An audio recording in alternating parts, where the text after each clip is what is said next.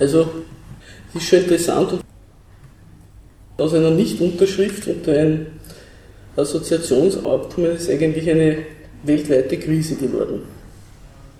Die NATO tritt auf den Plan, jede Menge Truppen sind an die Grenzen der Ukraine bzw. Weißrusslands verlegt worden.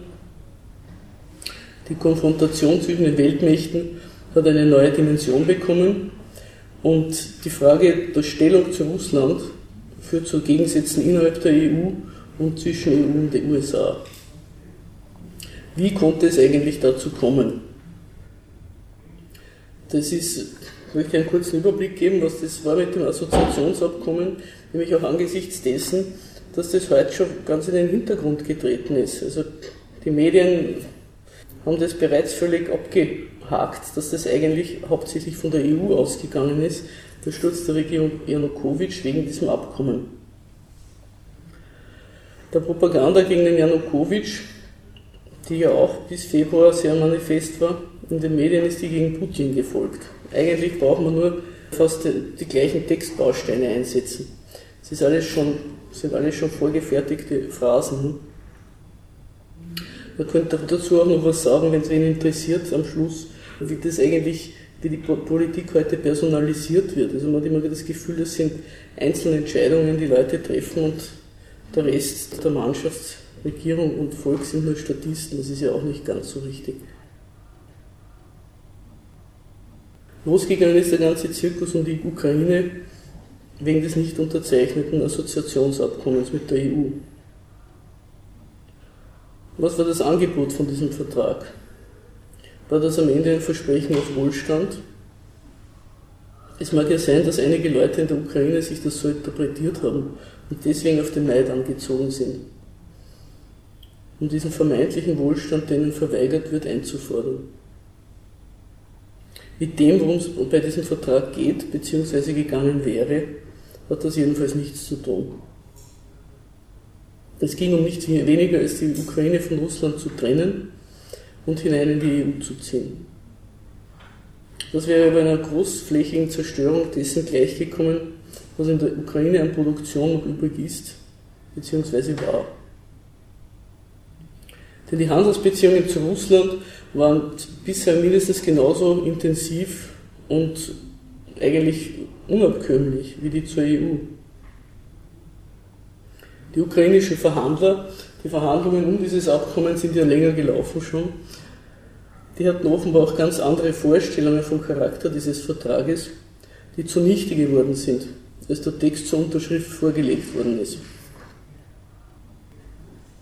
Als Beschwerden von ukrainischer Seite auftauchten, hat jedoch die EU klargestellt, das ist keine Verhandlungs, da gibt es kein Verhandlungspotenzial, hier wird nicht zurückgängig gemacht, das ist zu unterschreiben. Der Assoziationsvertrag selber hat so ausgeschaut, dass die Zollschranken wegfallen hätten sollen. Das ist ein augenscheinlich oder schaut so aus, als wäre das etwas sozusagen, wo Gleichberechtigung herrscht. Du tust deine, verlangst keine Zölle für deine Waren, ich verlange keine für meine Waren. Aber angesichts dessen, dass die äh, Warenströme von der EU in die Ukraine ungleich größer sind als umgekehrt, hätte das natürlich geheißen, den gesamten Markt für die EU zu öffnen und den eigenen, eigentlich einer überlegenen Konkurrenzpreis zu geben und der Zerstörung äh, zu überantworten. Also die eigene Produktion in Frage zu stellen. Dann war eine umfassende Privatisierung vorgesehen.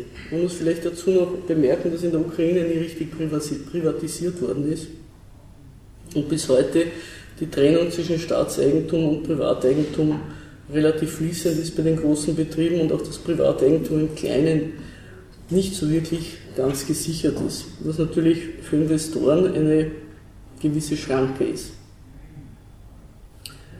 Also auch da auf diesem Gebiet, auf dieser, in dieser instabilen Situation wäre da kräftig umgerührt worden. Und die Privatisierung von Betrieben, das heißt die Ausschreibung zum Verkauf und wenn sich keiner findet, wird zugesperrt, hätte auch wieder zu einer großflächigen Zerstörung von Produktion geführt. Dabei ist in der Ukraine schon ohnehin sehr viel zugesperrt worden und die ukrainischen Also die Bewohner der Ukraine tun sich sehr schwer, ihre, ihr, ihr Überleben zu organisieren. Ukrainische Söldner waren in allen Konflikten eigentlich seit 1991 präsent. Das ist eine Art Export von Söldnern von Afrika über, ich weiß nicht, was für Konflikte es noch gegeben hat. Überall findet man Ukrainer. Dann sind, stellen sie das größte Kontingent von Gastarbeitern in Russland. In der EU gibt es halt die Einreisebedingungen oder, oder Arbeitserlaubnisse sind unterschiedlich gehandhabt, aber die Iberische Halbinsel, das weiß ich, weil ich dort Verwandte habe, die ist voll mit Ukrainern auch. Also nur, dass die bisherige Situation auch schon ziemlich trostlos war und das ist natürlich einer der Gründe, warum die Unzufriedenheit groß ist in der Ukraine. Ein weiteres Moment dieses Assoziationsvertrags wäre die Steuern zu erhöhen und die Preise bzw. mehr Steuern einzuführen. Das ist für viele Leute bei den dortigen Gehältern existenzgefährdend. Ein besonderer Punkt waren die Gaspreise. Die Gaspreise, obwohl schon Russland der Ukraine das Gas billiger verkauft als zum Weltmarktpreis, werden auch noch in der Ukraine subventioniert, damit sich die Leute das Heizen leisten können. Oder das Kochen, ich weiß nicht, was da alles mit Gas gemacht wird. Also um die überhaupt, dass damit die Haushalte ihre Gasrechnung zahlen können. Wenn man jetzt dann die Gaspreise erhöht, es wird halt den meisten Haushalten der Gashahn zugedreht werden. Gefordert war also eine bedingungslose Anpassung der Ukraine an die Erforderungen der EU. Es sollte also offenbar diejenige Abhängigkeit von der EU hergestellt werden, die bisher von den EU-Politikern und der Geschäftswelt schmerzlich vermisst worden ist. Weil die Ukraine sich durch ihre, Sonderbeziehungen zu Russland allen möglichen Erpressungen der EU entziehen konnte. Oder auch schlicht die Partner für den Nahen gehalten hat. Also die ukrainischen Regierungen haben viele Sachen unterschrieben, die dann nicht eingehalten wurden oder wo die nächste Regierung gesagt hat, das habe ja nicht ich unterschrieben, für mich ist das nicht gültig. Also mit der Ukraine und ihren jeweiligen Politikern gab es nämlich bisher keine wirkliche Vertragssicherheit. Die Ukraine war selber schon vorher pleite. Die Ukraine ist praktisch pleite, seit sie als eigenes staatliches Subjekt, also 1991, die Weltbühne betreten hat. Deswegen sind und waren alle ihre Regierungen bisher angewiesen auf Kredit. Deswegen wollten sie auch diesen Vertrag mit der EU abschließen, um von der EU Kredit zu erhalten. Aber ohne Russland geht in der Ukraine gar nichts. Da rauchen keine Schlote, da bleiben die Heizungen und Herde kalt. Um eine ähm, etwaige Abnabelung von Russland in die Wege zu leiten, versuchten die ukrainischen Politiker bei der EU um Finanzhilfe. Und die ist von der EU zurückgewiesen worden. Also Sie haben gesagt, ihr müsst eure Beziehungen zu Russland, eure Sonderbeziehungen kappen, aber wir lassen uns das nichts kosten. Gleichzeitig hat die Ukraine auch noch mit dem IWF verhandelt, das ist ein bisschen in den Hintergrund getreten damals. Da geht es um eine weitere Verschuldung, um die bisherigen Schulden bedienen zu können. Dazu muss man erwähnen, dass die Ukraine 2008 einen IWF-Kredit aufgenommen hat, dessen Bedienung nie so richtig geklappt hat. Also es ist nicht nur die Kreditbedienung oder Rückzahlung schleppend gewesen, es sind auch die Bedingungen, zu denen der vergeben wurde, sind nicht eingehalten worden. Die Ablehnung von Russland sollte sogar so weit gehen, dass bis hin zu den industriellen Normen, die hätten EU angepasst werden sollten, dann hätten die natürlich nicht mehr mit den ehemaligen sowjetischen, die immer noch üblich sind bei den ehemaligen Sowjetrepubliken, nicht mehr mit denen zusammengestimmt. Also es war alles vorgesehen, um den Handel mit Russland möglichst zu unterbinden. Über zwei Jahrzehnte durch praktizierte ukrainische Schaukelpolitik zwischen der EU und Russland sollte aufhören und allen sollte klar sein, die Ukraine gehört der EU. Das ist nicht, sie gehört zur EU, sondern sie gehört ihr. Das ist ein Territorium, auf das die EU Anspruch erhebt, ohne aber eigentlich dafür irgendwie sehr viel springen zu lassen. Das war eine sehr unverschämte und gegen die realen Gegebenheiten in der Ukraine sehr rücksichtslose Vorgangsweise und eigentlich schon, muss ich sagen, schon ein bisschen ein verrückter Anspruch. Also anzunehmen, dass die EU damit durchkommt. Im Verlauf der Verhandlungen ist auch immer klarer geworden, dass die EU die Bedingungen setzt und die Ukraine nichts zu melden hat. Als die ukrainische Führung die Unterschrift verweigerte und sich Russland zuwandte, wurde der Aufstand geschürt. Die Weigerung wurde als Affront aufgefasst und der Präsident mit dem Sturz bedroht. Interessant war in diesem Zusammenhang das Vorher-Nachher-Bild. Vor der Weigerung war der Janukowitsch immerhin noch der Präsident der Ukraine in allen Medienverlautbarungen. Nachher war er ein Kleptokrat, undemokratisch und schließlich am Ende sogar ein Diktator. Immerhin ein gewählter Präsident. Zum Unterschied von diesen Hampelmännern, die heute sich als Übergangsregierung bezeichnen. Also das ist wirklich bemerkenswert im Lichte dessen, was nachher kam. Ein demokratisch gewählter Präsident war ein Diktator. Die durch Straßenkämpfe und Putsch an die Macht gekommenen Figuren, die werden anerkannt als legitime Vertreter der Ukraine. Der Umsturz hat als Grundlage die seit der Unabhängigkeit in der Ukraine bestehende Spaltung, sich nach Westen und nach Osten zu orientieren. Diese Spaltung, die hat sich sozusagen in den letzten 22 Jahren seit der Unabhängigkeit immer mehr aufgebaut. Für den inzwischen ziemlich manifesten nationalen Misserfolg machen nur die Anhänger der einen Seite die der anderen verantwortlich. Dazu kann ich dann auch noch was sagen, wenn das mir interessiert. Die Verräter sind immer auf der anderen Seite. Nach jedem Machtwechsel wird die Vorgängerregierung kriminalisiert. Übrigens nicht nur in der Ukraine selbst, Jetzt wurden mit großem Getöse, mit Medialen die Konten verschiedener ukrainischer Politiker und Geschäftsleute hier in Österreich gesperrt. Und auch, weiß nicht, wo noch anders, in anderen Ländern. Österreich war da Vorprescher. Und einige der bisher hochgestellten Persönlichkeiten wurden zur internationalen Fahndung ausgeschrieben. Also auch im Ausland wird das, was die vorige Regierung gemacht hat, auf einmal als Verbrechen bezeichnet. Es gab schon auch einmal einen vorherigen Fall, der ehemalige Ministerpräsident Lazarenko, der ist in den USA jahrelang im Gefängnis gesessen, weil er angeblich Gelder unterschlagen hat. Da wurde in den USA wegen Veruntreuung vor Gericht gestellt und verurteilt. Und das war ihm lieber, als in der Ukraine einem ähnlichen Verfahren unterworfen zu werden. In diese solchermaßen gespaltene Nation hat sich die EU kräftig eingemischt. Sie hatte übrigens neben der Unterzeichnung des Abkommens auch noch die Freilassung von Julia Timoschenko zur Bedingung gemacht. Das war zwar nicht im Vertragstext drinnen, aber das war eine mündliche Bedingung. Sie haben also damit versucht, in die ukrainische Rechtsprechung einzugreifen. Also nur, dass man versteht, warum das in der Ukraine große Empörung hervorgerufen hat. Das heißt eigentlich, die EU gesteht den dort, der dortigen Regierung und der dortigen Justiz gar nicht zu, dass sie ihr Recht sprechen darf und ihre Leute verurteilen darf nach ihren Kriterien, sondern da sollen sie vorher im Ausland anfragen und sich einmal das vorstellen, was das eigentlich für ein Affront gegenüber einem Staat ist. Aber so ähnlich waren ja die Reaktionen auf das Volksbegehren, was das war in der Schweiz zu diesem Ausländer-Volksbegehren, was das da war der, also von Seiten der EU. Das war fast vergleichbar. Ähnlich das war offensiv auftreten, vor allem an die Medien, dass das so wahrscheinlich nicht funktionieren wird, wie sich die, die Personen, die. Hilf mir ein bisschen, dieses Volksbegehren, was in der Schweiz, was war genau die, der Inhalt? Dass Ausländer, die dort arbeiten, trotzdem äh, nicht in. keine Ahnung, dass sie jedenfalls nicht beliebig dort sein dürfen.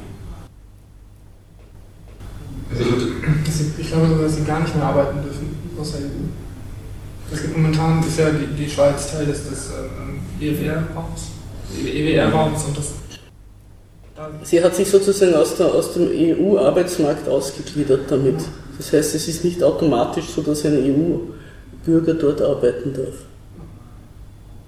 Aber das hat die Schweiz trotzdem durchgezogen. Ja, das ist einmal, das ist glaube ich in Bearbeitung. Also da ist noch gar nichts durchgezogen. Aha. Das war nur, ich glaube, das wahrscheinlich das Volksbegehren oder so ähnliches war, also nichts Bindendes fürs Erste, Aha. aber die arbeiten dran. Aha. Natürlich werden schon wahrscheinlich auch die Diplomaten entsprechend arbeiten. Aber das war schon ein ähnlicher Anspruch seitens der EU, zumindest der Vilnius gesagt. Ja, ja, du hast völlig recht, nur das ist noch ein bisschen stärker, weil das ist ja die, die Justiz, die hat ja schon gearbeitet im Fall der Timoschenko. Die Timoschenko ist verurteilt worden, weil sie nach dem Gaskrieg 2009 Verträge abgeschlossen hat, wo sie sich verpflichtet hat, wenn sie nicht eine Mindestmenge an Gas abnimmt, dass dann eine Penale zu zahlen ist. Das hat sie deswegen gemacht, weil sie hat sich äh, ausgerechnet, sie kann Gas zum Freundschaftspreis einkaufen und dann zum Weltmarktpreis weiterverkaufen. Sie wird ja auch die, also als die Gasprinzessin bezeichnet. Und dann ist aber, sind ihre Berechnungen dadurch zu Schanden geworden, weil nach diesem Gasstopp 2009 haben viele ihrer Abnehmer sich um andere Quellen umgeschaut, weil die Ukraine nicht mehr verlässlich erschienen ist und sie ist auf dem Gas sitzen geblieben und der ukrainische Staat musste die Penale zahlen. Und dadurch ist sie für, für Schädigung des ukrainischen Staatsinteresses, deswegen ist sie verurteilt worden. Also das ist bei uns nie so in den Medien verbreitet worden, sondern das ist als eine, als eine Machination der ukrainischen staatshörigen Justiz oder so ist das bezeichnet worden, aber das war der Grund, warum sie verurteilt wurde. Und, und das wurde, haben sie verlangt, äh, sowas, äh, wenn jemand solche Verträge macht, wo den Staat als wie soll man das sagen, der kann dann in die Pflicht genommen werden, wenn die eigenen Privatinteressen nicht zum Zug kommen. Das ist ja genau das, was dem Janukowitsch vorgeworfen worden ist, was in der Ukraine üblich zu sein scheint. Aber wenn man jemanden für das verurteilt, nicht einmal das wollte die EU zugestehen der ukrainischen Justiz. Ist ja so ähnlich wie bei Frau, Frau Bhutto in Pakistan gewesen, wo es dann um andere Dinge ging, wo dann auch wieder eingesetzt wurde, indem sie wegen Korruption, also ähnlichen Verträgen abgesetzt wurde. Ich muss ehrlich sagen, ich kenne mich in Pakistan wirklich nicht aus. Also ich kenne mich in der Ukraine gut aus, aber wie das in Pakistan. Ihr habt natürlich alle recht mit, mit euren Hinweisen. Dieser imperialistische Anspruch existiert überall und wird überall in Anschlag gebracht. Aber es ist eben interessant, dass einem 53, also vor dem Verlust der Krim 45 Millionen Land so vor den Toren so mehr oder weniger ist zu behandeln wie eine Bananenrepublik, das ist schon sehr dreist. Und dann noch ein, ein Land, was immerhin für Russland von vitalem Interesse ist, wozu ich auch noch was sagen will. Dann haben, die, haben sich alle möglichen, wie das dann losgegangen ist, der Zirkus, ja, haben sich alle möglichen hochrangigen Politiker der EU in Kiew eingefunden und den gewalttätigen Demonstranten die die Innenstadt Kiews in ein Schlachtfeld verwandelt haben, auf die Schulter geklopft und gesagt, gut gemacht, weiter so. Also das muss man sich einmal auf der Zunge zergehen lassen, wenn irgendwelche Leute Occupy machen in Frankfurt oder irgendwelche Demos, dann werden die sofort niedergeknüppelt und äh, die, die Regierung sagt, wir lassen uns nicht von der Macht der Straße erpressen und dort wird das genau umgedreht. Die waren ja ausgerüstet mit allem, was, was gut und teuer ist und trotzdem ist immer geheißen, die friedlichen Demonstranten. So war eine, eine der letzten Amtshandlungen von Westerwelle war, dass er sich auf dem Maidan hat anschauen lassen. Dann ist ihm gleich der, der Steinmeier ist dann gleich nachgefolgt. Der musste dann seinen, seinen Amtsantritt dort feiern. Also das muss man sich auch einmal vorstellen. Auch das strahlende Lächeln der Catherine Ashton ist vielleicht noch jedem in Erinnerung, wie sie dem Chef von der Swoboda, dem Diachipok, die Hand gibt. Vielleicht auch noch zur Swoboda, weil über die Swoboda alles Mögliche kursiert. Was ihr Bezug auf die, den Faschistenführer und auf Bandera und so ist noch das harmlosere. Die Swoboda ist eigentlich eine der wenigen Parteien der Ukraine, die ich kenne, die ein Programm hat. Und in dem Programm der Svoboda ist vorgesehen, zwei Arten von Staatsbürgerschaft einzuführen. Für richtige Ukrainer und für gerade Geduldete. Ich habe unlängst gelesen, in Lettland gibt es das bereits. Das ist von der EU genehmigt, sowas. Also die Svoboda würde am liebsten eigentlich die Hälfte der Bevölkerung entweder vertreiben oder in, in einen Paria-Status hinunterdrücken. Übrigens nicht nur die russischstämmige, sondern auch die Krim-Tataren zum Beispiel die jetzigen Machthaber, obwohl diese Bezeichnung für die Hampelmänner, ich nenne sie immer die Hampelmänner in Kiew, nur bedingt treffend ist, die eint nur der Hass aufs russische Joch Ansonsten sind das Konkurrenten um Macht und Pfründe. Ob das jetzt diese zwei Regierungsfiguren sind, ob das jetzt der rechte Sektor ist, ob das die Oligarchen sind, das sind alles Konkurrenten, die sich dann mal zu einer brüchigen Koalition gegen Russland zusammengefunden haben.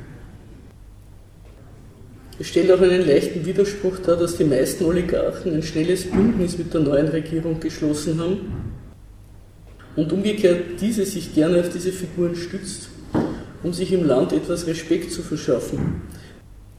Man könnte fast meinen, eine neue Kleptokratie entstünde hier unter Beifall des Westens. Hierzulande herrscht ja auch ein leichtes Unbehagen mit den Figuren, die jetzt dran sind oder dran kommen wollen. Umso mehr als die EU und ihre Wunschkandidaten, die sind inzwischen ziemlich draußen. Der Klitschko ist weg vom Fenster, der hat also angeblich irgendwelche Verhandlungen gemacht, dass er Bürgermeister von Kiew werden darf, wenn der Poroschenko gewinnt, aber das sind Gerüchte. Auch die Frau Timoschenko schaut nicht sehr gut aus in dem Rennen weil die mochte schon vorher niemand. Gut, das ist der Stand der Dinge in der Ukraine. Das ist der dritte sozusagen wichtige Player ist Russland. Dass Russland dem so einfach zuschauen würde, das zu glauben, das war doch sehr dumm dreist. Weil es ist ja nicht nur so, dass die Ukraine von Russland abhängig ist, sondern auch Russland hat gewisse Abhängigkeiten von der Ukraine. Also ökonomisch bezieht Russland sehr viel aus der Ukraine, Produkte der Schwerindustrie, vor allem der Rüstungsindustrie. Es gibt angeblich irgendwelche Komponenten für, ich weiß nicht, Flugzeuge oder Raketen, die haben die Russen bis heute nicht geschafft, in Russland herzustellen. Die müssen sie, werden nach wie vor aus der Ukraine importiert. Schließlich der Gastransit, also Russland ist, um sein Gas in die EU verkaufen zu können, ist das ukrainische Netz zum Teil angewiesen. Das ist alles noch aus der alten sowjetischen Arbeitsteilung. Aber von dem her kann schon Russland ökonomisch nichts zuschauen, wenn die Ukraine irgendwie abdriftet. Strategisch schließlich ist die Ukraine für Russland eine Art Schutz des weichen Bauchs. Es war immer sowohl im russischen Bürgerkrieg als auch im Zweiten Weltkrieg sehr umkämpft, dieses Gebiet. Und Russland will auf keinen Fall, dass die Ukraine der NATO beitritt oder die NATO dort irgendwelche Basen richtet. Schließlich kann natürlich auch Russland nicht wurscht sein, wenn ein Bürgerkrieg losgeht und Fluchtbewegungen einsetzen nach Russland. Also auch das wird hier in den Zeitungen eigentlich nicht vermeldet, aber es sind schon Zehntausende Leute in die angrenzenden Gebiete geflüchtet also von Rostov on Don und Belgorod und Russland hat auch eigene Aufnahmestellen für Flüchtlinge aufgebaut. Aber es kann sich nicht leisten, dass da Millionen Leute auf einmal flüchten, weil die Ukraine irgendwie implodiert. Die derzeitige Lage ist also so, dass die Ukraine eine Regierung hat, von der sich mindestens eine Volkshälfte nicht vertreten fühlt. Ich weiß nicht, wer sich davon überhaupt vertreten fühlt. Im Grunde ist die Regierung auch völlig machtlos. Also das kann man ja auch diesen letzten Gemetzeln, die da, da angerichtet wurden, auf Veranlassung Kiews entnehmen.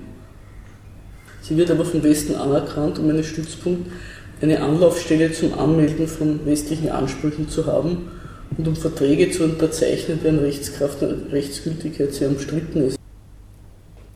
Also was die heute unterzeichnen, das ist sehr fragwürdig, ob das jemals irgendwer in der Ukraine dann imstande sein wird, durchzudrücken. Aber diese Papiere, es wurde ja dann ein Assoziationsabkommen unterzeichnet und es wurde ein IWF-Abkommen unterzeichnet. Ich weiß nicht, was drinnen steht. Also ob das identisch ist mit dem, was schon vorher angestanden ist oder ob da dann noch Klauseln dazu oder weggekommen sind, das weiß niemand. Aber auf jeden Fall haben IWF und EU dafür gesorgt, dass sie ihre Ansprüche angemeldet haben. Und jeder Mensch, der jetzt dort an die Macht kommen will, wird nur darüber dann anerkannt werden, dass er sich diesen Ansprüchen oder diese Unterschriften beglaubigt. Es fragt sich nur, ob es jemand geben wird, der das macht. Es gibt also entgegengesetzte und militärisch potente Interessen in diesem Land. Das eine ist die Stellung der EU. Sie würde sich gern die Ukraine als Hinterhof, für Hinterhof sage ich bei Bedarf auch noch mal was, einverleiben. Das schließt bisher auf das Hindernis Russlands, das den diversen ukrainischen Regierungen ihre Schaukelpolitik ermöglicht hat. Also wollte die EU die Ukraine dem Zugriff Russlands entziehen.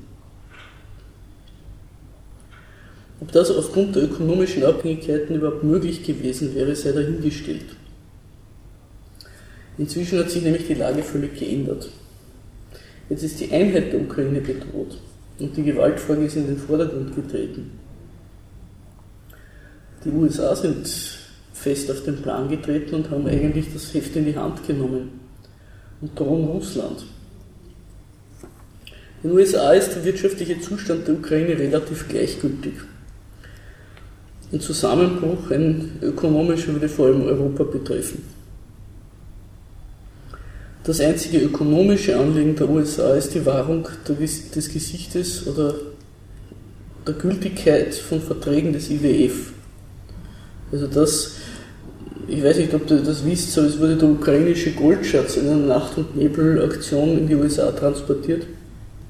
Es ist nämlich darum gegangen, dass der IWF den Kredit, den er oder die Kredite, die er verliehen hat, unbedingt irgendwie bedient haben musste. Ansonsten wäre der IWF als Institution, die ohnehin schon ein bisschen ins schiefe Licht geraten ist, noch mehr bedroht. Auch dazu kann ich dann noch was sagen, wenn das wen interessiert. Das Interesse der USA und der Ukraine ist also abgesehen davon rein strategisch. Ähnlich wie auf dem Balkan streben sie eine weitgehende Integration der Ukraine in die NATO und das Errichten von Stützpunkten bis vor die Grenzen Russlands an. Diese Ansprüche der USA auf die Ukraine sind übrigens relativ alt. Der Clinton hat seinerzeit die Integration der ehemaligen sozialistischen Staaten in die NATO betrieben, indem er das Partnership for Peace Programm aus dem Ärmel geschüttelt hat. Also der hat sozusagen auch eine Art Vorhof für einen NATO-Beitritt geschaffen, dem sich dann alle Staaten anschließen konnten oder sollten.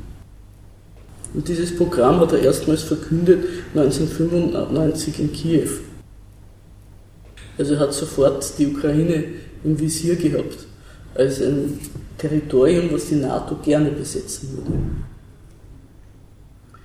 Für solche die Idee, wie, dass, dass sie dort Stützpunkte errichten könnten, auch wenn es kein NATO-Beitritt wird. Also ein, ein vom Bürgerkrieg zerrissenes Land wäre ihnen dafür auch gut genug. Wenn keine Zentralmacht ist, die das verhindern kann, könnten sie auch Stützpunkte dort errichten. Das Beispiel dafür ist das Camp Bond-Stil im Kosovo. Das ist auch ohne irgendwelche Verträge, ohne irgendwelche schriftliche Überlassung, ist das in einem einem Land, was ja eigentlich auch völlig, eigentlich die minimalen Anforderungen an Staatlichkeit nicht erfüllt, nicht dort errichtet worden und das ist für die USA das Allerbeste, weil dann kann es ihnen niemand streitig machen. Ob sich dieses Modell Kosovo, der keine zwei Millionen Einwohner hat, auf die Ukraine übertragen lässt, wäre erst zu testen.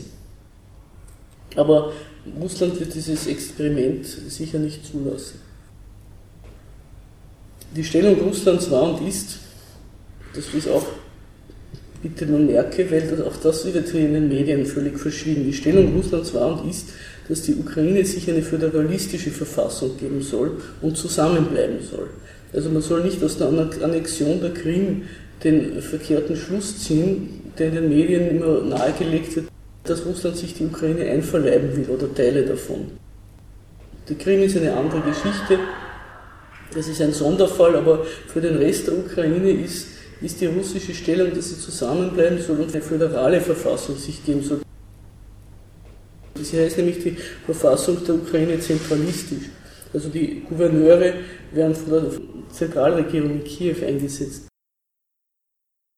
Was macht jetzt die Krim so zum Sonderfall? Ist es nur der Hafen oder es gibt da irgendwelche Gasvorkommen vor, vor der Küste oder ist es was anderes? Die Krim hätte eigentlich nie Teil der Ukraine werden dürfen. Das ist so eine, eine Reihe von, von Entscheidungen und, und Geschehnissen, die dazu geführt haben. Das ist immer von Russland als eine, eine Unmöglichkeit betrachtet worden. Es ist die ganze Ukraine als territoriale Einheit ist eine Schöpfung der Sowjetmacht. Also im zaristischen Russland gab es Gubernien, aber keine einheitliche Ukraine. Und das sowjetische Russland hat dann, das muss man auch einmal betonen, ist immer eine sowjetische Politik gewesen, Minderheiten entweder oder Minderheitsnationalismen entweder völlig versuchen auszulöschen durch Deportation wie die Tschetschenen oder die Krimtataren oder aber ihnen durch Geschenke Recht zu geben und sie dadurch einzubinden ins große Ganze. Das ist in der Ukraine immer gemacht worden. Sie haben Galizien gekriegt, sie haben die Bukowina dazu gekriegt, sie haben Teile Bessarabiens gekriegt. Schaut, wir geben euch doch alles, aber seht doch, wie gut ihr mit der Sowjetunion fahrt. In der Ukraine war der sowjetische Gedanke nie sehr populär, also dem ganzen Territorium bis auf den Osten. Und die Krim ist an die Ukraine mit einer großzügigen Geste von Khrushchev in der sogenannten Khrushchevschen Übergabe übertragen worden. Das war 1954, das war der 300. Jahrestag des Abkommens von Perejaslav. Und das hat, da hat ein, ein ukrainischer Kosaken-Hitman die Territorien, die damals ihm unterstellt sind, äh, Russland anvertraut, um einen äh, Schutzherrn zu haben gegen die Ansprüche des polnischen Adelsstaats, das Rzeczpospolita. Und das ist immer gehandelt worden als Beweis, dass die Ukraine zu Russland gehört und freiwillig dabei ist. Und um das sozusagen jetzt noch einmal zu betonen, wurde großzügig die Krim übergeben. Es hat schon damals viele Leute gegeben, die gesagt haben, das hätte man nie machen dürfen, ist dem Khrushchev nachher immer sehr angekreidet worden. Dann ist 1991 die Krim also mit der Ukraine unabhängig geworden. Unter Khrushchev hat sich natürlich nie wer vorstellen können, dass die Sowjetunion zerfallen wird, das ist auch klar. Aber sogar so war das damals sehr umstritten, dieser Schritt. Und nach 1991 ist dann sofort losgegangen die, der Streit um die Krim. Sevastopol zum Beispiel war eine gesperrte Stadt, die ganze sowjetische Zeit und sogar noch bis 1994. Also da durften Ausländer überhaupt nicht hin und die, die Inländer, wenn sie dort Verwandte hatten, mussten sich das genehmigen lassen und eine Sondergenehmigung einholen, um dorthin reisen zu dürfen. Und nach 91 ist dann immer der Streit losgegangen, wie weit dieses Territorium von Russland benutzt werden darf, wie weit Sevastopol als Hafen für die Schwarzmeerflotte genützt werden darf. Und das ist dann immer in so Ad-Hoc-Verträgen so auf ein Jahr und, und so weiter abgehandelt worden. Es ist also über den, den Status der Krim war immer so ein, das ist immer in der Schwebe gelassen worden, weil die Ukraine sich zu nichts verpflichten wollte, aber auf der anderen Seite war dadurch die ukrainische Regierung auch gar nicht als Vertragssubjekt drinnen. Also dieser Zustand war für beide Seiten unbefriedigend. Und schließlich ist dann 2010 ein Vertrag abgeschlossen worden zwischen Janukowitsch und der, der russischen Regierung, also kurz nachdem er wieder Präsident geworden ist. Und dem Vertrag zufolge wurde das mit den Gaslieferungen, die, die, die Pacht für den Hafen von Sevastopol abgegolten und Russland durfte bis zu 30.000 Leute dort stationieren. Also wie jetzt die Krim annektiert worden ist, ist diese Zahl jetzt gar nicht erfüllt worden. Sie haben alle gesagt, das ist eine Frechheit, das sind russische Soldaten dort, aber es war bis zu 30.000 war in dem Vertrag drinnen. Nachdem der Vertrag abgeschlossen ist, was das erste Mal war, dass überhaupt ein Vertrag zustande gekommen ist, es Prügeleien gegeben in der Rada, im Parlament, was übrigens in diesem ukrainischen Parlament üblich ist, weil die Leute wieder gesagt haben, das ist ein Landesverräter. Die Krim war auch das einzige Territorium innerhalb der Ukraine, das eine Autonomie gehabt hat. Das hat auch schon in der ukrainischen Verfassung eine Sonderstellung gehabt. Und da haben, das war halt, ich finde das, das ganz lustig gefunden. Alle haben gedacht, die Russen sind in Sochi beschäftigt und wir können jetzt auf dem Maidan Ramba Zamba machen. und das machen wir schon. Und die Russen haben, sobald diese Spiele aus waren, haben sie sofort diese ganzen Militärs und da war ja irrsinnig viel Bewachung, weil da war ja, die haben ja Angst gehabt, es gibt Anschläge und so. Die haben alles, was sie Militär hatten in der Region, zusammengezogen über Novorossiysk beschifft nach Sevastopol. Innerhalb von drei, vier Tagen. Dann war die Sache gegessen, also das, die Krim, die geben sie nicht mehr her. Aber ist der, der Hafen, also der Schwarzmeerhafen das einzige Interesse von Russland an der Krim oder gibt es noch andere? Das ist schon meiner Ansicht nach das Hauptinteresse. Und dann glaube ich, ich meine, diese ganzen Spiele in Sochi, die ja auch wahnsinnig teuer waren und aufwendig und, und wo da ganze Berge versetzt wurden, richtig, um das hinzukriegen, alles rechtzeitig, hat auch das Ziel, meiner Ansicht nach, diese russischen Reichen wieder nach Russland zurückzuholen, damit sie dort den Urlaub machen. Die Krim war ja seinerzeit auch das Urlaubsparadies des zaristischen Russlands also und auch der Sowjetunion. Also ich glaube, die wollen die auch ein bisschen ursprünglich, wie weit daraus was wird, ist das nächste. Die wollen die ein bisschen aufmotzen, damit die Touristen nicht ihr Geld in meiner Heimatstadt zum Beispiel lassen, sondern auf die Krim gehen. Das ist sicher auch ein Interesse. Die Bevölkerung der Krim ist mit Ausnahme der Tataren hauptsächlich russisch. Also wie ich auf der Krim war, seinerzeit 96, da hat keiner dort eine Freude gehabt mit der ukrainischen Regierung, nicht einmal die Tataren. Ist das nicht auch ein Handelshafen? Ein hm? Handelshafen? ist doch nicht nur ein Militärhafen. Es hat ja mehrere Häfen. Sevastopol ist eigentlich, was ich weiß, hauptsächlich für Militär. Aber es gibt ja andere, Kertsch zum Beispiel. Ich dachte, dass Russland seinen, seinen Handel mit dem Mittelmeer über die Krim abwickelt. Das ist deshalb auch von zentraler Bedeutung. Ich weiß gar nicht, ob Russland sehr viel Handel mit dem Mittelmeer treibt, erstens. Und ich meine, der, der, der, Hafen, der nächste Hafen, wo sie auch einen Teil der Schwarzmeerflotte nach diesen ganzen Ereignissen in den 90er Jahren hinverlegt haben, und das ist immer als Hafen nicht so geeignet. Ich meine, Sevastopol, das sind so Buchten, die laufen so wurmartig ins Innere. Das sind wahnsinnig geschützte Buchten. Sowas gibt es im ganzen Schwarzen Meer nirgends. Aber Novorossiysk ist halt der nächste große Hafen auf der Kuban. Ja, das, da, da kann ich, das weiß ich nicht, ehrlich gesagt.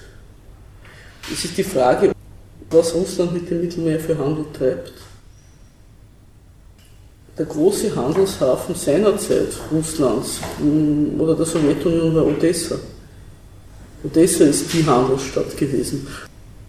Aber wie ich in Odessa war damals, wie ich auf der Krim auch war, 96 ist das alles stillgelegen, weil ein Hafen blüht ja nach dem, was das Land zu verkaufen hat und die Ukraine hat nichts zu verkaufen.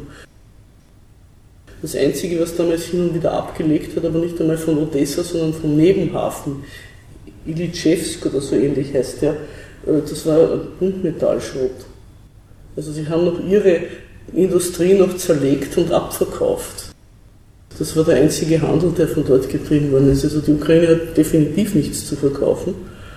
Und das hat Odessa auch eine gewisse Trostlosigkeit verliehen. Aber ob Russland über Sevastopol irgendwas exportiert hat, außer Krimsekt, und der ist ukrainisch gewesen, das weiß ich nicht. Aber zurück zu diesem zu Russlands, zu Russlands äh, ähm, Vorstellung, dass die Ukraine föderalistisch werden soll. Das wird von der USA und der USA gleichermaßen zurückgewiesen, weil das würde die Ukraine unbrauchbar machen für die Benutzung durch die EU, die sie vorhat, und für die Benutzung durch den IWF und durch die NATO. Weil das war eines der Momente der Zerschlagung Jugoslawiens. Ne? Das erzähle ich jetzt auch noch kurz, weil, und das könnt ihr euch natürlich alle nicht mehr erinnern. Es war so, dass Jugoslawien sich dem IWF untergeordnet hat, Ende der 80er Jahre, und die haben mit dem damaligen Präsidenten Markovic 1990 einen, einen Vertrag gemacht, demzufolge der DINA konvertibel gemacht werden sollte. Und das heißt, dass, der DINA, dass jeder den DINA einwechseln musste und dass Jugoslawien den DINA zurückwechseln musste. Daraufhin sind vor allem die Slowenen und Kroaten alle über die Grenze und haben in der Steiermark und Kärnten die nahe eingewechselt, weil sie schon gesehen haben, dass das alles kein gutes Ende nimmt. Die österreichische Nationalbank hat ein gutes Geschäft gemacht, weil die hat natürlich viel weniger hergegeben, als sie sich dann von Belgrad geholt hat. Dadurch ist der jugoslawische Devisenschatz alle gewesen. Der war dann vorbei, daraufhin hat diese Regierung Markovic die Devisenkonten der Bürger eingefroren. Und dann hat der IWF auch verordnet die Politik des knappen Geldes. Sie dürfen nicht mehr so viel Geld drucken. Dadurch haben die dann, was auch in der Ukraine üblich war, auch aufgrund von IWF-Vorschriften, keine Gehälter mehr gezahlt. Die Leute haben einfach keine Gehälter mehr gekriegt. Und da hat dann Serbien, die serbische Regierung, und das war in der kartellischen Verfassung von 1974 möglich, dann müssen wir eben Geld drucken. Da war für Notfälle vorgesehen, dass die selber Geld drucken dürfen. Und das hat die IWF-Vorgaben unterlaufen. Also so eine föderalistische Verfassung wie die Jugoslawiens würde ein Land unbrauchbar machen für die Zumutungen, die der Westen mit, mit der Ukraine vorhat. Auch mit den Stützpunkten wäre das so eine Sache. Wenn die mit der Zentralregierung ausmachen, da wollen wir einen Stützpunkt haben und dann sagt die Regionalregierung, kommt uns nicht ins Haus nur über unsere Leiche, dann ist dieses Land für diese, diese Art von Benutzung nicht brauchbar. Deswegen wird das zurückgewiesen, diese Idee der föderalen Verfassung. Und natürlich auch von diesen Hampelmännern in Kiew, die ja nur das machen, was die USA und die EU ihnen anschaffen. Vor allem die USA. Also da muss man auch wegen diesen Leuten, die heute als Separatisten gelten, diese ostukrainischen Regionalpolitiker oder wie man das nennen will, Abspalter, die waren von Anfang an gespalten. Wollen sie eine Autonomie, wollen sie einen, einen eigenen Staat oder wollen sie einen Anschluss an Russland? Und äh, Russland hat ihnen gesagt, Anschluss kommt nicht in Frage. Und die Regierung in Kiew hat ihnen gesagt, Autonomie kommt nicht in Frage. Deswegen haben sie diese eigene Republik dann jetzt rausgerufen. Das war das, wozu sie genötigt worden sind. Durch die Reaktion sowohl Kiews als auch Moskaus. Russland muss natürlich seine Stellung auch modifizieren. Aber das Interesse Russlands ist nach wie vor, dass die Ukraine eine Einheit bleiben soll und ihnen gewogen. Was sich natürlich auch ausschließt mit den Ansprüchen der NATO und der EU. Angesichts dessen, wie sich die Ereignisse entwickeln und wie sich IWF, NATO und EU weigern, diesem Föderalismusprojekt zuzustimmen, ist Russland am Lavieren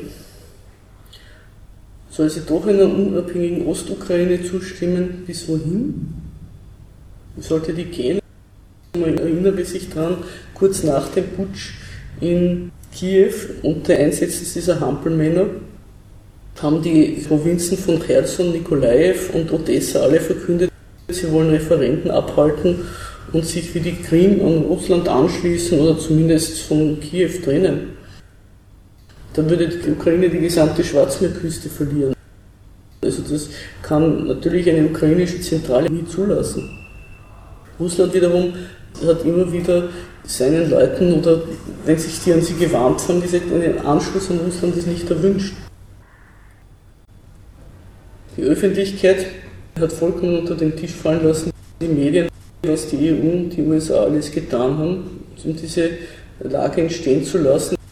Das wird alles dem Putin als Person mehr oder weniger als Einzelner zugeschrieben, wie die Ukraine jetzt dasteht.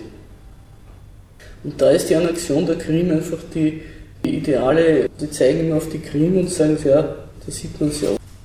Ohne die Annexion der Krim wäre ja alles in Ordnung in der Ukraine. Da wird auch eine Reduktion auf Rechtsfragen und aufs Völkerrecht vorgenommen. Also dürfen die denn das? Natürlich sagen die Medien, die dürfen das nicht. Das Maßstab gegenüber Souveränen ist aber so eine Vorgangsweise oder so eine Schuldzuweisung ganz lächerlich. Und zwar deswegen, weil Souveräne selbst Recht setzen und nicht dem Recht unterworfen sind. Das ist etwas, worum das Völkerrecht natürlich als internationale Recht immer leidet. Dass genau die, die das Recht setzen, eigentlich behandelt werden, als wären sie Rechtsobjekte, also solche, die dem Recht unterworfen sind. Die Parteilichkeit ist sehr durchsichtig. Die eigenen Maßstäbe sollen gelten, die der anderen Seite werden verworfen oder als Unrecht angeprangert. Also da, dafür eignet sich natürlich das Völkerrecht immer. Es hat nämlich auch entgegengesetzte Prinzipien. die man wahlweise in Anschlag bringen kann. Das eine ist die Unverletzbarkeit der Grenzen, das andere ist die Respektierung des Selbstbestimmungsrechts der Völker. Es hat in Deutschland sowohl Leute von der Partei Die Linke als auch der Schröder daran erinnert, dass in Jugoslawien es da nicht so genau genommen worden ist mit der Unverletzlichkeit der Grenzen.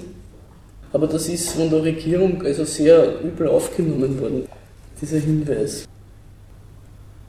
Die Grundlage des Völkerrechts, dann will ich den Exkurs über das Völkerrecht lassen, aber das ist wichtig, weil, den, weil das in den Medien so präsent ist, ist die Anerkennung. Also die Anerkennung der Souveräne untereinander, das macht sozusagen den Weltfrieden aus. Dass jeder Staat den anderen anerkennt durch diplomatische und sonstige Beziehungen und wenn diese Anerkennung abgesprochen wird, wenn Diplomaten zurückgezogen werden, das ist dann schon immer, ein Vorspiel des Krieges, nicht? dass man sagt, dieser Staat, dem verweigere ich meine Anerkennung und den schließe ich als völkerrechtliches Subjekt von meiner Außenpolitik aus. Dann gibt es noch einen anderen Minderheitenstandpunkt neben diesen aufgeregten Moralwachteln, die also dauernd Verstöße gegen irgendwelche Völker- und Menschenrechte ausfindig machen. Der sagt, der Putin ist genauso wie die anderen, Politik ist Machtpolitik, Staaten sind halt so. Also die einen sagen, die dürfen das doch gar nicht und die anderen sagen, die machen das doch immer. Ist natürlich auch weit weg davon zu begreifen, worum es eigentlich den Staaten geht bei dieser Anerkennung bzw. Bestreitung der Interessen des jeweils anderen. Und vielleicht noch ein Exkurs über die EU, was will die eigentlich mit ihren Erweiterungen? Und wie geht sie vor? Das ist ja, die Ukraine ist, ist der Punkt, wo sie gescheitert ist. Bis jetzt ist es ihr immer gelungen, sich nach Osten zu erweitern. Also erstens einmal, warum kann die EU mit Russland nicht so gut? Warum hat sie zwar Geschäftsbeziehungen, aber sie will sie immer weiter wegschieben, den Einfluss Russlands. Warum ist das so? Die EU selber ist ja kein Staatenbündnis von Gleichberechtigten. Sowas war vielleicht am Anfang so und bis noch bis in dieses Millennium. Auf jeden Fall bis zur Wende 1989, 90. Da wurden innerhalb der EU schwächere Länder entwickelt und das hat die EU sich einiges kosten lassen. Ob das was gebracht hat, den entsprechenden Staaten steht auf einem anderen Blatt, aber auf jeden Fall war eine ziemliche finanzielle Unterstützung nicht, nicht nur vorgesehen, sondern richtig garantiert und die ist auch gemacht worden. Man erinnert sich zum Beispiel an Österreich, da ist mit das Burgenland zur strukturschwachen Zone erklärt worden, die dann mit entsprechenden Förderungen aufgepäppelt hat werden sollen. Die Absicht war also zu investieren und dadurch Wachstum zu schaffen.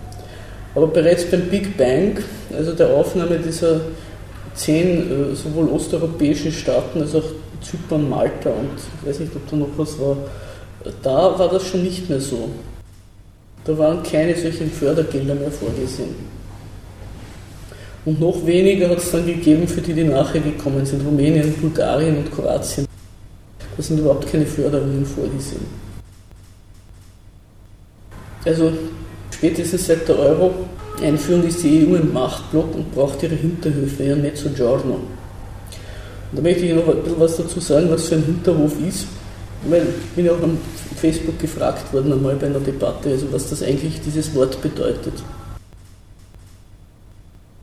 In den früheren und gar nicht so weit zurückliegenden Zeiten hat es sowas gegeben wie Kolonien. Das waren exklusive Territorien, die vom Mutterland verwaltet als Quelle von Rohstoffen benutzt und durch Zerstörung der eigenen Produktion als Markt für die kapitalistischen Bedürfnisse des Mutterlandes hergerichtet worden sind. Die einheimische Bevölkerung ist durch Gewalt niedergehalten worden und hin und wieder auch niedergemetzelt worden. Der Staat hat also einiges an Kosten übernommen, einen Gewaltapparat und Verwaltungsaufgaben auf sich genommen um seinem Kapital wichtige Elemente für sein Wachstum und sein Prosperieren zur Verfügung zu stellen. Die britische Kolonialverwaltung über Indien zum Beispiel hat den größten Teil ihrer Kosten durch den Opiumhandel mit China gedeckt. Das Kolonialsystem war sicher sehr wichtig zum Entwickeln von den kapitalistischen Systemen der potenten Staaten, aber es hat zwei Nachteile gehabt. Erstens hat es viel gekostet und zweitens hat es die kapitalistische Konkurrenz behindert. Oder wie man heute sagen würde, ist der Globalisierung im Weg gestanden. Durch die Exklusivität der Territorien, die die Kapitale anderer Länder vor deren Benutzung ausgeschlossen haben. Nach der Beendigung des Zweiten Weltkrieges haben daher die zur unumstrittenen Weltmacht aufgestiegenen USA das bei ihnen entwickelte System der Hinterhöfe durchgesetzt. Sie haben das ja schon an Lateinamerika durchgespielt. Das System war entwickelt. Wir, also die Leute vom Gegenstandpunkt, dessen Sympathisant ich bin, im Gegenstandpunkt Verlag, die haben da mal den Begriff auch geprägt der konzessionierten Souveränität. Staaten sind in die Unabhängigkeit entlassen worden und mit Regierungen versehen worden, die dann anstelle des Mutterlandes die Geschäfte des Landes im Sinne des internationalen Kapitals verwaltet haben. Dafür haben diese Regierungen auch Militär- und Entwicklungshilfe erhalten von allen Staaten, die daran interessiert waren. Und wenn eine dieser Regierungen aus der Reihe getanzt ist, dann ist sie weggeputscht worden und durch eine den Geldgebern genehme ersetzt worden. Manchmal, wenn es anders nicht gegangen ist, sind dann die Ordnungsmächte einmarschiert und haben höchstpersönlich ihre Erfüllungsgehilfen eingesetzt. Das hat sich bis heute nicht wirklich geändert. Das System wird aber eigentlich immer schwieriger durchzuziehen, weil die Staaten, die solchermaßen benutzt worden sind, durch diese Benutzung ziemlich zerstört worden sind. Also diese Handhabung der Abhängigkeiten hat zum Implodieren oder Unbrauchbarwerden mancher Staaten geführt. Was mit dem Begriff Failed State auch ein bisschen lässig auch wieder auf den Speiszettel des Imperialismus aufgenommen worden ist. Neuere Vergangenheit Libyen zum Beispiel. Also Libyen ist eigentlich ein Bürgerkriegsstaat, aus dem man nicht einmal das Öl mehr richtig rausholen kann. Und die Ukraine bewegt sich natürlich auch auf sowas zu, aber das wäre eine echte Premiere angesichts erstens der Größe dieses Landes, also ohne die Krim immer noch 43 Millionen Einwohner und flächenmäßig Russland abgerechnet der größte Staat Europas und ihrer Lage an der Grenze zur EU. Bis jetzt ist das ja doch irgendwie noch ein bisschen ferner geblieben. Die EU mit ihrer Erweiterung ist bisher halt so vorgegangen, dass sie die Länder, die Staaten mit solchen Assoziationsverträgen in eine Warteschlange gestellt hat und dann ihnen mit der Zeit immer mehr Bedingungen aufgenötigt hat, bis sie so weit zugerichtet waren, dass man dann an eine Aufnahme denken konnte. Also alles, was bei ihnen an Produktion war und eine Konkurrenz hätte sein können für die alten Länder der EU, musste abgebaut werden. Ungarn zum Beispiel, für Ungarn war es, Ungarn kenne ich mir auch gut aus, war es die Bedingung, dass es seine Landwirtschaft ruiniert, damit die keine Konkurrenz darstellt für die, und vor allem Frankreich hat das ja darauf beharrt. Russland wollte auch einmal der EU beitreten in den 90er Jahren. Und gemeint, ein Wirtschaftsraum von Lissabon bis Vladivostok, das wäre doch was, oder? Daraus ist aber nichts geworden, weil dann die Großmächte, die innerhalb der EU, die ja die EU benutzen wollen, um sich ihren Einfluss, ihren Wirtschaftsraum zu erweitern, ihren Unternehmen die Welt zur Verfügung zu stellen, die wären dann womöglich an die Wand gedrückt worden, weil Russland ist ja doch etwas größer und hat einiges zu bieten auch an Produktion.